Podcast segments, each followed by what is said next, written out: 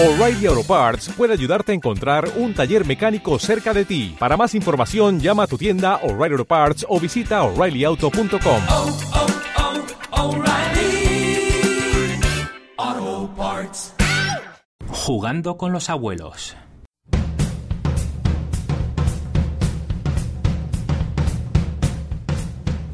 Un podcast sobre juegos viejunos y no tan viejos, jugados y comentados por gente de una cierta edad.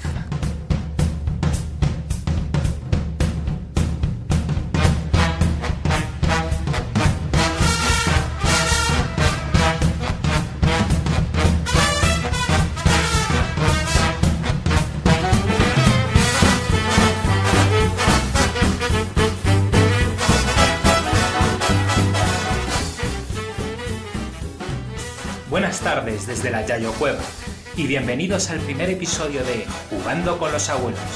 Os hablan Eduardo Molins Presente. y un servidor, Alejandro Torino. Bueno, lo primero de todo es dar un efusivo agradecimiento a las miles de personas De los 64 oyentes Eso. no los he escuchado. Me parece que 64 oyentes que han descargado el audio.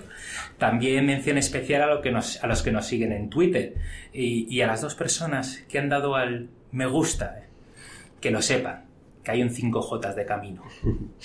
No podemos mencionar a todos, pero hay que hacer algunos agradecimientos especiales. El primero, David Arribas, de los podcasts Bislúdica y 9 decibelios, por los consejos técnicos que nos han dado y por el apoyo explícito que nos ha dado también eh, Dungeons y Dados, El Dado Único, Eugenio Osorio, Van de Haas, Antonio Martínez, Julius L. Farfax y Jan Bedel del, post- del podcast Invita a Casa. Después de lanzar el piloto hemos recibido un feedback por vuestra parte y tomamos buena nota de ello. La propuesta es tratar de añadir una tercera voz para darle más ritmillo al programa. Y recogemos ese guante y os lo lanzamos a vosotros. Si os apetece charlar con nosotros sobre juegos viejunos o ya tenéis una cierta edad en esto de los juegos, os apetece dar a conocer vuestra voz aterciopelada, eh, contactad con nosotros por email en abuelosgames.gmail.com o en Twitter abuelosgames. Fijamos tema, fijamos fecha, charla de media hora por Skype o si estáis en Madrid pues hacemos por quedar y hacerlo en directo. Finalmente, indicaros que la música de nuestra sintonía es Sing, Sing, Sing de Luis Prima. Y no, no hemos pagado derechos al señor Goodman ni a su familia por usarlo. Sorry. Bueno, vayamos al ajo, Eduardo. ¿Cuál es el tema del programa de hoy? Pues el programa de hoy va a tratar sobre uno de los juegos a los que más horas he dedicado y que me han gustado más en mi vida. Vamos, eh, es Vietnam 1965-1975 de Victory Games. Joder, vale, vale. Pues me parece una elección genial. Mm, Ya para acabar, indicar que la charleta a continuación es a dos voces porque lo teníamos grabado desde hace tiempo y esperemos que os guste este viaje al pasado.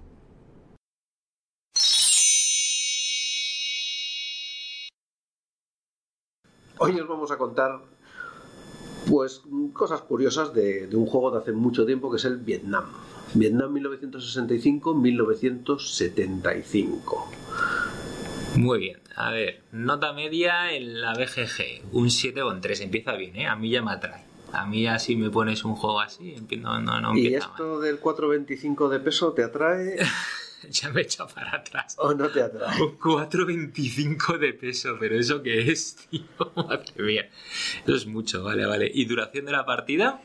Bueno, aquí yo creo que se han columpiado claramente porque 360 minutos, bueno, te podía dar, son 6 horas, 6 horas te puede dar para jugar en este juego año y medio yendo muy ligerito, muy ligerito, dado que la guerra son 10 años.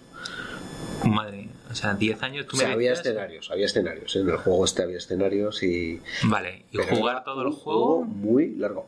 Yo particularmente no conozco Mm. partida terminada. ¿Vale? Sí, sí. Yo lo máximo que he llegado a jugar son tres o cuatro años empezando en el escenario del 68. Ajá. Y esto es del, desde el 65. o sea, Y esto es del vale. 65, Ya, ya me hago es idea. lo que normalmente Mm. jugábamos. ¿Por qué? Porque era más Ah. gracioso todo el tema del build-up Ah. de los americanos en Vietnam. ¿Y por qué, por qué este juego? ¿Por qué hemos llegado a Vietnam? Mm, Pues porque este juego tiene una cosa muy curiosa, que es la primera vez que los que jugábamos Wargames te dejaban barra libre en el tema de tú puedes llevar a Vietnam, tú eres los Estados Unidos, y puedes llevar a Vietnam todo lo que te dé la gana de tropas. Ahora bien, eso tiene un coste político Sí. y de moral, Sí. que era al final lo que te lo que te daba la victoria o no te daba la victoria. La victoria la conseguías, los puntos los conseguías controlando la población de Vietnam del Sur, Sí. para lo cual había toda una cada año había un Winter's Quarter, Un momento de puntuación. momento de puntuación que te llevaba tu buena horita porque tenías que ir provincia por provincia Ah, claro. viendo todos los modificadores, tirando tu dadito y modificando Vale. las, eh, los puntos que tenía cada provincia. Además, cada provincia era diferente, porque el tamaño de la población de la provincia importaba. Ajá. O sea, que era, era una currada importante lo de los, los turnos, pero era muy divertido. Vale, y ahora llega mi pregunta Magel, porque yo soy el Magel de los Wargames. A ver, por un lado Estados Unidos, me queda muy claro. Ujú. Por el Estados otro Unidos lado, y sus aliados. vale, Estados Unidos y sus aliados. Bien, ¿y por el otro? Y por el otro, el Vietcong y el ejército regular de Vietnam del Norte. Vale. Que además tenía una tenía dos peculiaridades. Las fichas de las fichas del Vietcong van, iban boca abajo. Tenían una estrellita amarilla y iban boca abajo. Bien. Ajá. Por lo tanto, el Vietcong siempre sabe dónde están las tropas americanas y el americano sabe dónde hay Vietcongs, pero no sabe lo que hay debajo. Y te podía y podía haber tres tipos de fichas. Vale, vale, vale, vale, vale, pero espera, espera. Pero no es un juego de bloques. No, no, es de fichas, de fichas. Entonces, ah, ¿sabes? yo juego con el Vietcong y pongo mi ficha boca abajo, ¿cómo me entero de lo que hay, de lo que tengo puesto? Pues la, la miras, la levantas con tus pinzas. con tus pinzas. Claro, las pinzas de jugar. Claro, claro, claro. ¿No has visto nunca jugar Sí, un sí, Wargame? sí, las- eh, alguna vez he visto lo de las pinzas, sí. Lo de Sí, las sí. pinzas, de, además de pico curvado, que pico. te- bueno, Sí, sí, las para los que los jovenzuelos que nos oyen, nos íbamos ahí al centro, a- aquí en Madrid, a comprar el material en, en sitios de en ortopedias y sitios así que, que tenían material médico. Claro. Y comprábamos las pinzas de pico curvado. claro, Y entrabas y Eran las decía, buenas. oiga, perdone, es que quiero unas pinzas, Unas para un juego de guerra. No, quiero unas pinzas para lo que me dé la gana. No voy a dar explicaciones. Ostras, madre mía. Y entonces tenemos, pues, normalmente los que hemos jugado Wargames en aquellos años Sí. heroicos, pues lo tenemos nuestras pincitas curvas para coger las fichas. Y entonces ya, mm, además en este, en este juego, también una novedad que tenía respecto a los Wargames clásicos, no había límite de apilamiento. Ok. Los combates, eh, bueno, en un wargame normal ya sabes que primero mueves, mueves todas tus fichas y ahora ataco con todas mis fichas Sí. y hago N ataques y no sé qué. Sí. Aquí no, aquí el, el concepto cambiaba por completo. Aquí tú activas las fichas que te dé la gana y haces lo que se llamaba una operación. Y una operación consistía en ir correteando al enemigo eh, con tus tropas Ajá. Y atizándole Sí. en N rondas de combate. Hasta que el otro, una de dos, o se disolvía Sí. o se escapaba. Vale. Y entonces era un concepto muy novedoso entonces de, de juegos de Wargame. ¿Y, y había da- dados aquí? Hombre, claro, aquí no te hartas, te hartas Te de tirar hartas de dados. tirar dados. Típica pregunta, Mague. ¿Cómo que se Claro. ¿Cómo que se A ver, tú mira las fotos del, del Board Game macho. ¿Dónde ves una carta? ¿Dónde ves un bloque? No, Vale, pero, pero una cosa, que a mí, a mí es que me gusta mucho la, la, la, la historia detrás. O sea, Yo, yo, yo quiero, yo quiero saber el, el, el- esta es una, A ver, la foto. Sí, sí, vais, lo, lo podéis ver en, en Game Geek, en la página, pues en las fotos ahí veis un despliegue, ¿no? Este ya es un despliegue muy avanzado. Las fichas que están, estas de, de color azulito, son eh, con una estrella, son los Vietcongs, que están Sí, boca abajo. Las amarillas abajo, sí. son Vietnam del Sur. Ajá. Las verdes son eh, Estados Unidos Sí. y sus aliados. Y estas que hay rojitas son las eh, de Vietnam del Norte. Otro tema, por cierto, que en este juego, a ver, luego veremos que hay muchas, muchos de estos, muchos de estos, mm, eh, bueno, novedades que tenía este juego, luego en juegos más modernos se han vuelto a ver. El Fighting the Lake Sí. hereda varias cosas parecidas de este juego. Evidentemente es un coin, es otro rollo, pero hereda muchas cosas que en este juego ya se tenían en cuenta como guerra ya finalizada y tal, que era todo el tema del Ho Chi Minh Trail, este, la, en la ruta Ho Chi Minh. Ostras, vale, vale. Entonces, eso también lo hay en el, En el Fire in the Lake. Eh, claro que es importante. Todo el tema de la infiltración y eso. Pero bueno, lo Bueno, si es un momento histórico, o sea, si el Fire in the Lake te Claro. tiene que hablar de ese tema, te, te hablará. te hablará. Eh, eso sí lo entiendo. Vale.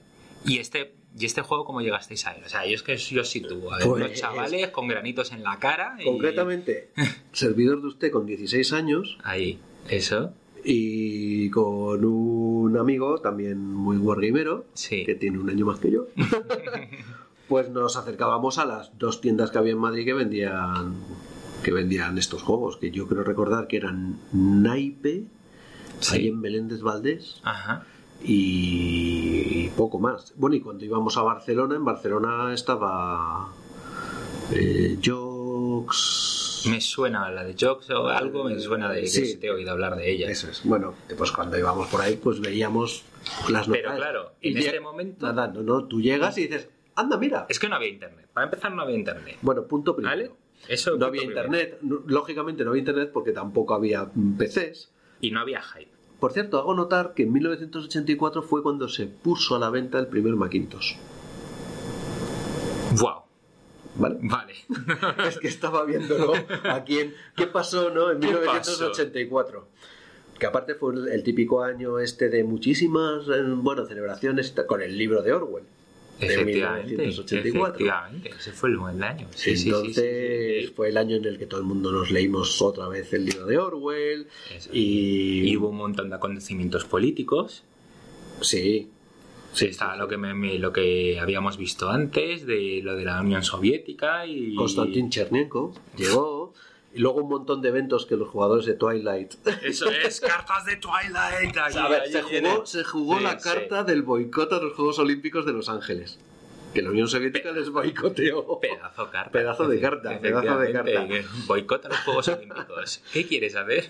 La guerra en Irak estaba en pleno apogeo y fue Ah, cuando se quejaron de la- del uso de armas químicas. Ajá.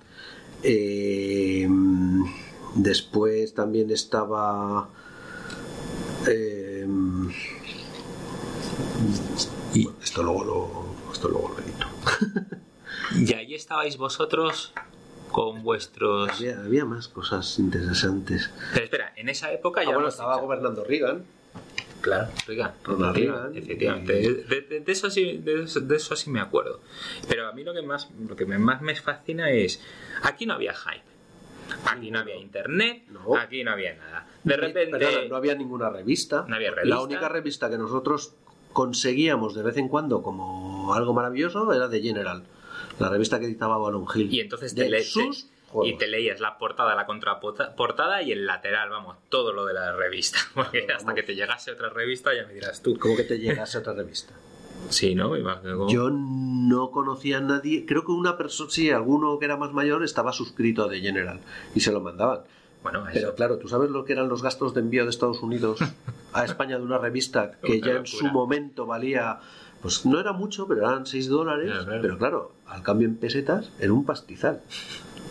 Era un pastizal. Entonces, normalmente cuando nos íbamos por ahí de. Si alguno enganchaba un viaje a Londres, era en Londres donde comprábamos Ahí, cosas. era el momento, ¿no? Era el momento. Eh, de, de Londres. Ahí estaba. Vale, bueno, entonces vosotros ya os acercáis a la tienda y de repente en esa tienda, en una estantería, En las estanterías de los juegos empezabas a mirar. eso es. Ah, mira este, ah, qué. Ah, mira, este es nuevo, coño, de Vietnam y tal, y a ver. Y nosotros lo que primero nos íbamos a ver era la contraportada, a mirar dos, dos, sí. dos indicadores. Sí, Uno, nivel de dificultad. sí. Dos, nivel de solitario.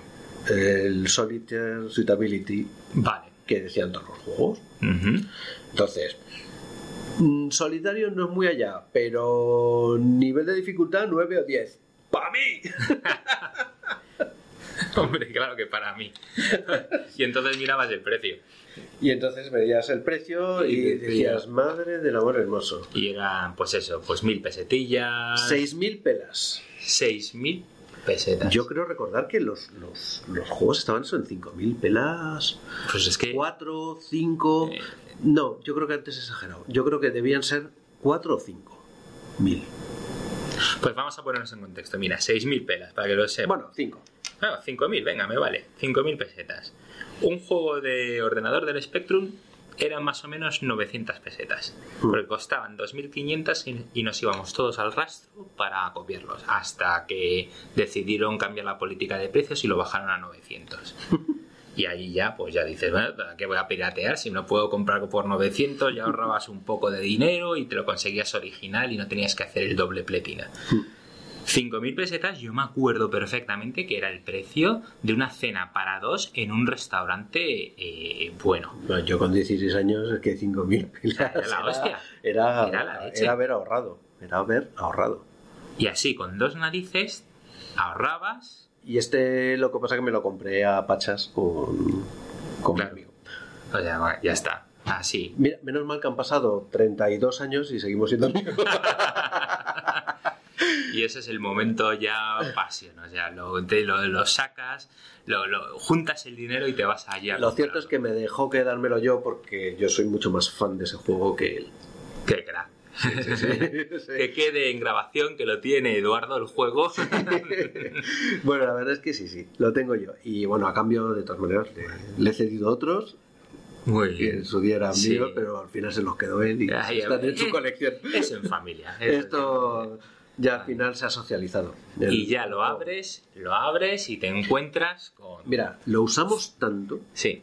para que te hagas una idea, Mm. que al final le acabamos poniendo como los eh, tenía una pequeña rata la plancha de impresión de las de las em, de las fichas Mm. del Vietcong Sí. de tal manera que los regimientos de Viet- de- del Vietcong había regimientos batallones y fichas políticas Vale.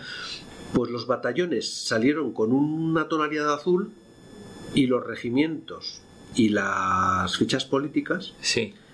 eh, salieron con otra tonalidad azul levemente diferente, pero suficiente como para verse. Con lo cual estuvimos, mm, no te voy a exagerar, años jugando con eso, sabiendo que, uy, ese color, claro, ten cuidado porque es o la ficha más potente del Vietcong o Dummies. Con lo cual era tremendo. Entonces al final lo que hicimos fue ponerle de- por detrás. Lo marcabais de alguna manera. no, lo- le pusimos un Iron Fix de estos, un Claro. plástico. Claro. eh, y todas las fichas del Vietcong, pues ya no se ve la estrellita que veis en, en el. O sea, en lo tuneasteis porque era imposible.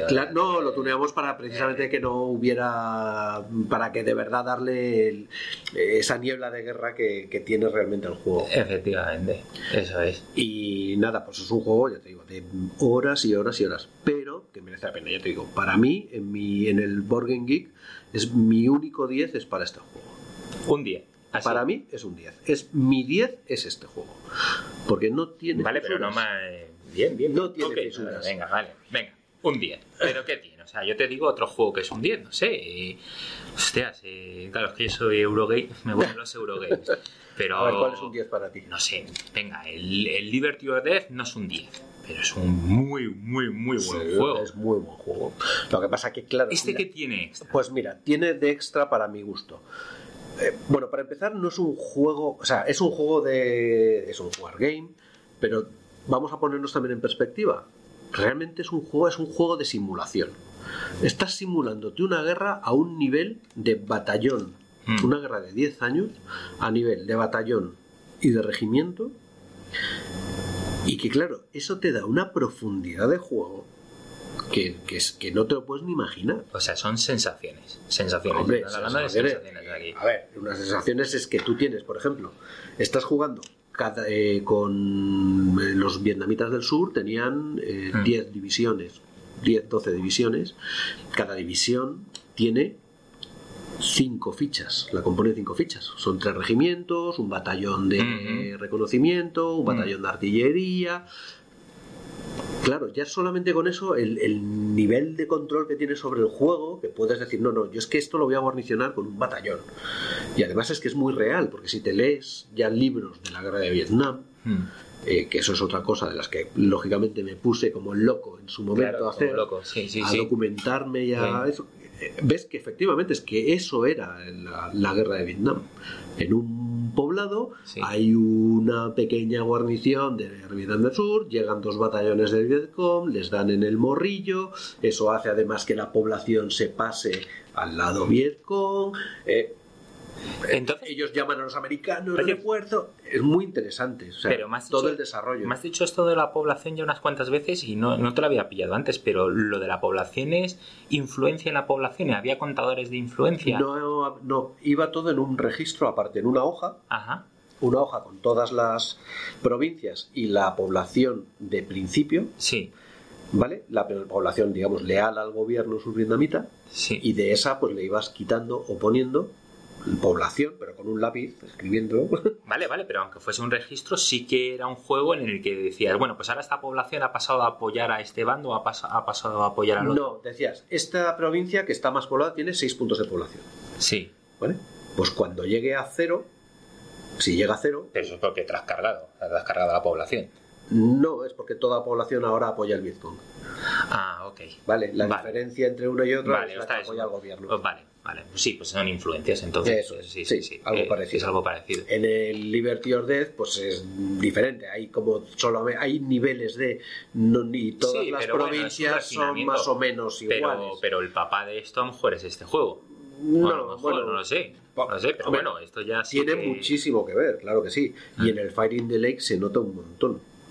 Que una cosa es controlar el sitio porque está lleno de, de, De tropas, tuyas sí. y otra cosa es lo que decían los americanos, mm, ganar corazones y mentes. ¿eh? Eso es. Pues eso no... eso y aquí en este juego quedaba claro lo de ganar clarísimo. Vale, vale, vale. pero vale. clarísimo. De hecho, es, Eso es. es la manera. Otra cosa que refleja muy bien el juego, que es lo de lo que decían los americanos, que estaban luchando una guerra con una mano atada a la espalda, Sí, era el tema de que no tenían eh, libertad de, de potencia de fuego. Los americanos, básicamente, tenían toda la potencia de fuego que quisieran. Es decir, podían arrasar sí. de bombas Ajá. una por provincia entera, si quisieran. Pero no lo hacían. pero no se hace porque si tú eh, declaras lo que se llamaba la zona de fuego libre, Sí. pues la población se resentía de ellos, lógicamente. La población, sí, sí, te dejaban apoyar a civil, ti, la claro. población civil, y me imagino que también en Estados Unidos, pues eh, tendrías la moral. Lo de la así, moral ¿no? de Estados Unidos, claro, lo que se medía es en el eh, según las tropas que mandaras y las bajas que ibas teniendo. O sea, que había un contador de moral Eso para es. la parte de Estados Había Unidos. un contador de, eh, sobre todo lo que había es un contador de reemplazos. Los reemplazos y la moral, por supuesto, tú te la ibas apuntando en un papelito. Cada, digamos, envío de tropas que mandabas a Vietnam, restabas el valor de cada, de cada ficha. Vale. Entonces, creo recordar que eran tres reemplazos o cuatro reemplazos americanos, un punto de moral. Un batallón de artillería, un punto de moral. Un no sé qué, un punto de moral. Entonces, Sí. te echabas tus cálculos y claro, cada vez que te derribaban un avión, te cagabas en todo. O cada Y- vez que te mataban Claro. dos reemplazos, Y iba bajando la moral. Claro, no, Sí. iban bajando los reemplazos y tú tenías que decidir si mandabas más o mandabas menos. Y luego también está muy bien reflejado toda la parte, lo que se llamaba la vietnamización de la guerra, que era cuando los americanos, a partir del 71, Sí. decidieron que, mira, vamos a ir retirándonos de aquí y vamos a dejar esto en manos de los vietnamitas, que a fin de cuentas es su país y su problema. Ajá. Ajá. Y entonces los americanos lo que hacen es que le envían ayuda a, su- a Vietnam del Sur, que también cuesta moral, pero mucha menos. Entonces, mm, Ah, siempre pues bien, procurabas, jugando con el bando americano, procurabas que las bajas fueran sur-vietnamitas, porque siempre eran Más fáciles de reemplazar. era más fáciles de reemplazar y más baratas a efectos de moral Ah. americana. Vale. Y yo que es un contexto histórico del que sé muy muy poco, eh, la pregunta es, ¿y las condiciones de victoria aquí cuáles eran? Pues las condiciones de victoria aquí era llegar, era llegar, a ver, mm, me tengo que, me tengo que hacer memoria, porque una de ellas era eh, que Saigón eh, cayera en manos de, mm, de Vietnam del Norte Vale. o Vietcong. Si, si llegaba la moral a cero del americano, me imagino que sería otra condición de. No había una moral a cero americana. Lo que pasa que Ah, es vale. que los puntos de población que favorecían a uno se restaba la moral americana. Entonces, y además a medida que iba bajando de cierto nivel la moral americana, eh, era incluso más difícil mandar más refuerzos. Entonces, era un poco bola de nieve. Vale. Entiendo. Pero, pero, Era complicado. o sea, era, pero- es el típico juego que, de verdad, yo no lo jugaba para ganarlo al final. Eh, lo jugabas para ir ganando, pero Es que no para ganarlo. Eso, eso es lo que me fascina. O sea, eh, Porque, de- claro, me fascina de los wargameros y no sé si es de los war- wargameros o de, lo, de, la, de los viejunos. O sea, para mí un juego es, voy a jugar, cuáles son las condiciones de victoria y luego lo gracioso es, venga, mm, aparte de que me lo he pasado bien jugando, que sí, pero ya si gano ya es la repanocha. Sí, pero Y- como es un juego de horas y horas y horas Aquí y días eso y se diluye, se diluye. y días, ya no piensas tanto en eso como en el día a día. O sea, claro, se diluye y aquí lo que piensas es en la sensación de juego. O sea, prima Claro. la sensación de juego sobre todas las cosas. Y por eso, ya te digo, para mí es un día, porque es que Claro, estás absolutamente metido en que este día es que me está destrozando, es que tal, es que no hay manera de recuperar esta provincia, y entonces vuelvo a mandar tropas, pero es que claro, es que hasta dentro de un año no puedo mandar tropas, porque es que me van a descuajeringar la moral. Estás dándole vueltas, pero claro, tienes por delante ocho años de guerra y meses ni te cuento. Y sabes positivamente que en algún momento y en ese tiempo más, digo, "Oye, coño, es que va a llegar septiembre y hay que volver al colegio. Tengo mi veranito para jugar. veranito para Oh, jugar. qué recuerdos, Dios Verano mío. del 85. Dios mío, qué bonito. Eso, eso eh, tenemos que reconocer, son tiempos épicos. Sí, sí, O sea, un que- juego, el verano enfrente. Y bueno, si jugabas con uno o con otro amigo, ya la repanocha. Pero bueno, No, pero era eh, más de sí, solitario. A ver, solitario, de- solitario. Eso, eso ya te contaré una vez que sí que logramos en un verano. Pues debió ser en el 80 y no demasiado tampoco, ¿eh? Mm. en el 90 como mucho, que hicimos un, un Serie Europa en mi casa. La campaña rusa de la Serie Europa, Sí. jugando 6. La Serie Europa ya te contaré lo que es.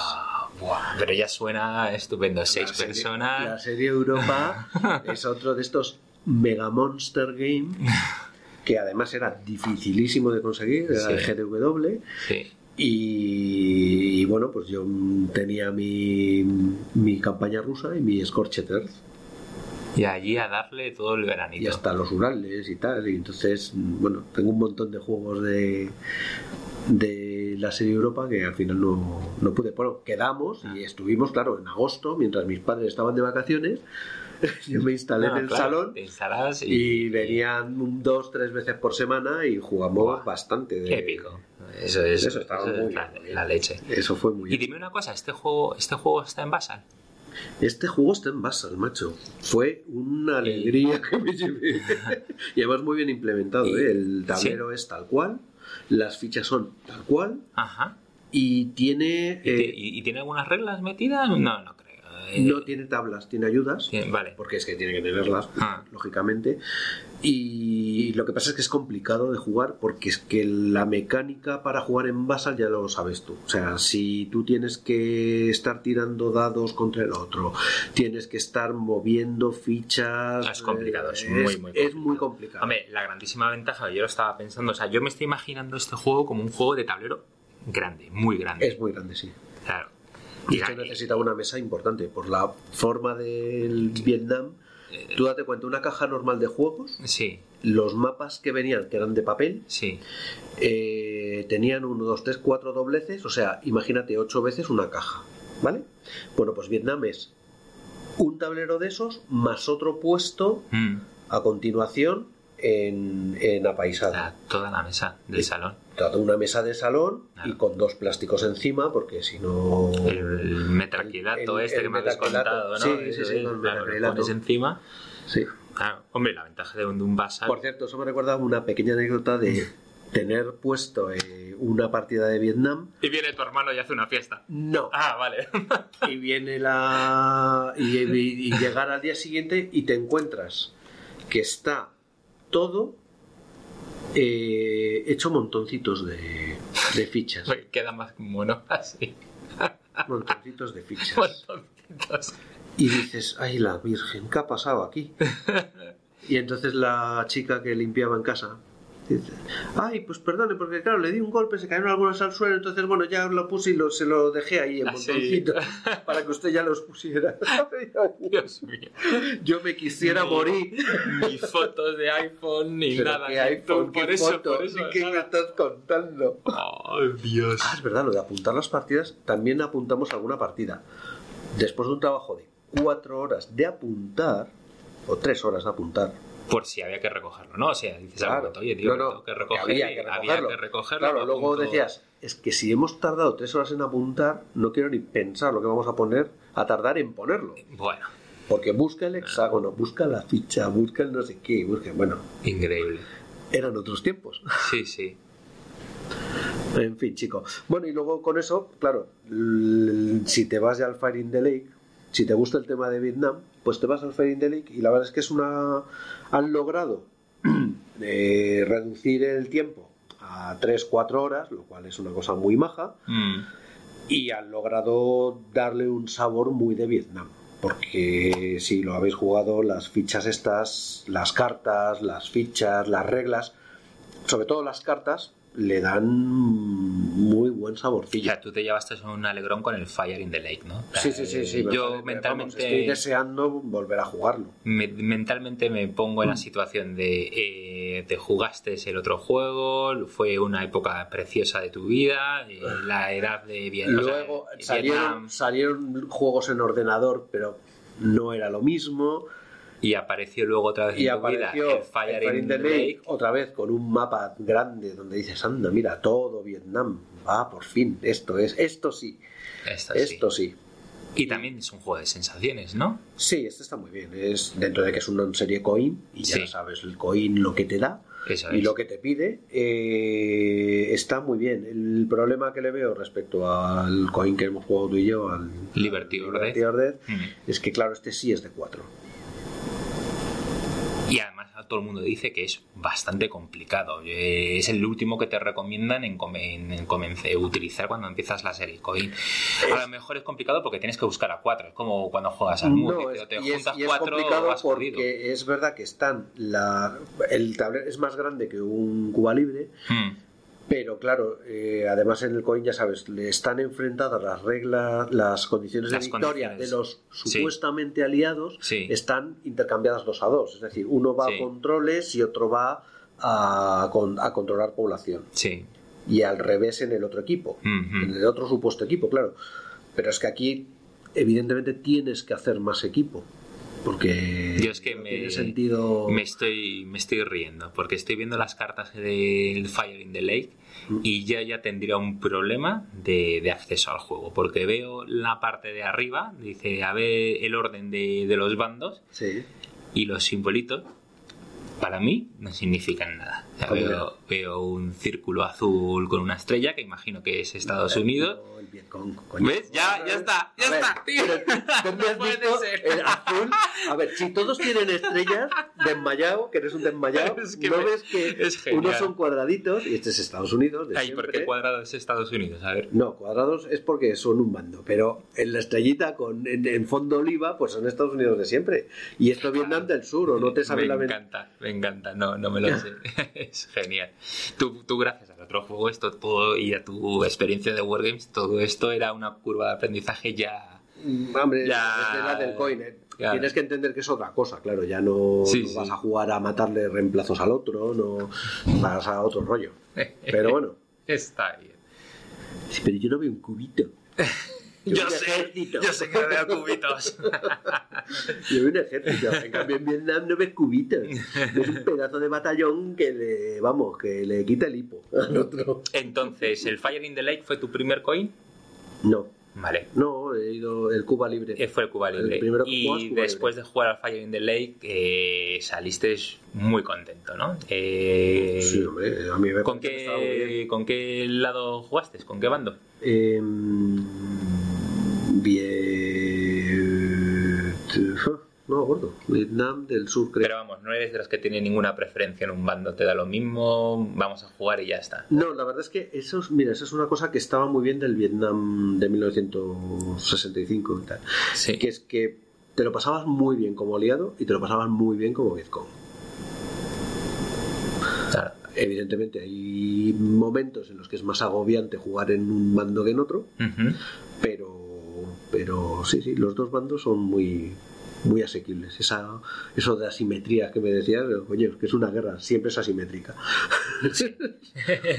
Salvo las justas de caballero, que se pone uno aquí y otro allá y se zumban. Eso es lo más simétrico que te Las encuentro. guerras no son para mariquitas. Esto es asimétrico. Eso es. No me llores porque el otro tiene más tropas que tú. En fin, bueno, pues eso es eso es lo que te quería yo contar hoy del Pues muy del chulo, Vietnam. muy chulo. Vamos a hacer una última cosa. Antes de despedirnos, vamos a ver el precio del Vietnam, a ver cómo está en, en la BGG. A ver dónde se encuentra y Eh, vete arriba. Y- Vamos a ver qué, qué tiene ahora. ¿Quieres decir? A ver si tengo un tesoro yo no me he enterado. Sí, sí, a lo mejor tienes un tesoro en casa. A ver qué tiene ahí. Baja un poco más al mercado y está ahora mismo por 65 dólares. Bien, 65 bueno, no, no de segunda un mano, tesoro. entiendo, ¿no? Sí, sí, sí, claro, de segunda En mano. Estados Unidos, aquí hay un danés. Eso es, 65 dólares. Bueno, o sea que 69, se, se puede y un- conseguir. Y un italiano por 50 euros. Bien, vale. Bueno, sí. Oye, ¿y, y la, ¿y la última qué casa publicó este juego? Victory Games. Victory Games. Que ¿no? son uno de los clásicos, una de las casas... de lo de eh, Wargames que si no era ¿no? si no era Ballon Hill era Victory Games que por cierto lo que no sé lo que no me acuerdo es, es cuándo desapareció Victory Games no sé dónde se mira aquí en... No sé, no lo sé. Bueno, supongo que si te pones sobre Victory Games, esto tendrá un hipervínculo y allí te dirá todos los juegos de Victory Games. ¡Ah, bueno! ¡Que le dé botón! Y luego tendrá más información Hasta abajo. el 91 ¿ves? hasta el 91 Hasta el 91. Es- era, es- era subsidiaria de Ballon Hill Ah, por eso los siempre los pongo juntos y de hecho en el Guau. creo que el General también to- tocaba ok. tocaba esta. ah mira esta es la otra que algún día te tengo que contar la serie Fleet Ujú. la sexta flota, quinta flota, que esta fue muy famosa. Y, y bueno, los eh, Victory Games la verdad es que tenían unos juegos muy majos y los hemos jugado mucho, mucho, mucho. Eran como más modernitos que, que Era- los de Avalon. Era el Avalon 2.0, ¿no? Sí, era el Avalon más modernuki. Muy bien. Y los Wolf Strike, el Agent Strike, todos Bueno. esos eran también de guerras más modernas. Ok. Y Avalon Hill, pues ya sabes, tocaba todos los palos y, Bueno, pues nada, pues yo creo que ahí, lo dejamos aquí, ¿no? Este Sí. es nuestro juego viejuno de, De esta semana. de esta semana. Ha sido el Vietnam 1960. 65-75 Eso es. de Victory Games. de Victory Games. Y como después su nieto, el Fire in the Lake, pues oye, algo, algo Sí, ha por, por, por, por, Algo por darle el punto moderno en algún sitio, ¿no? Sí, Mm. sí, sí, eso sí es, es chulo. Pues muy bien, pues nada. Venga, Un abrazo a todos y, Y nos hasta vemos. la próxima. hasta luego.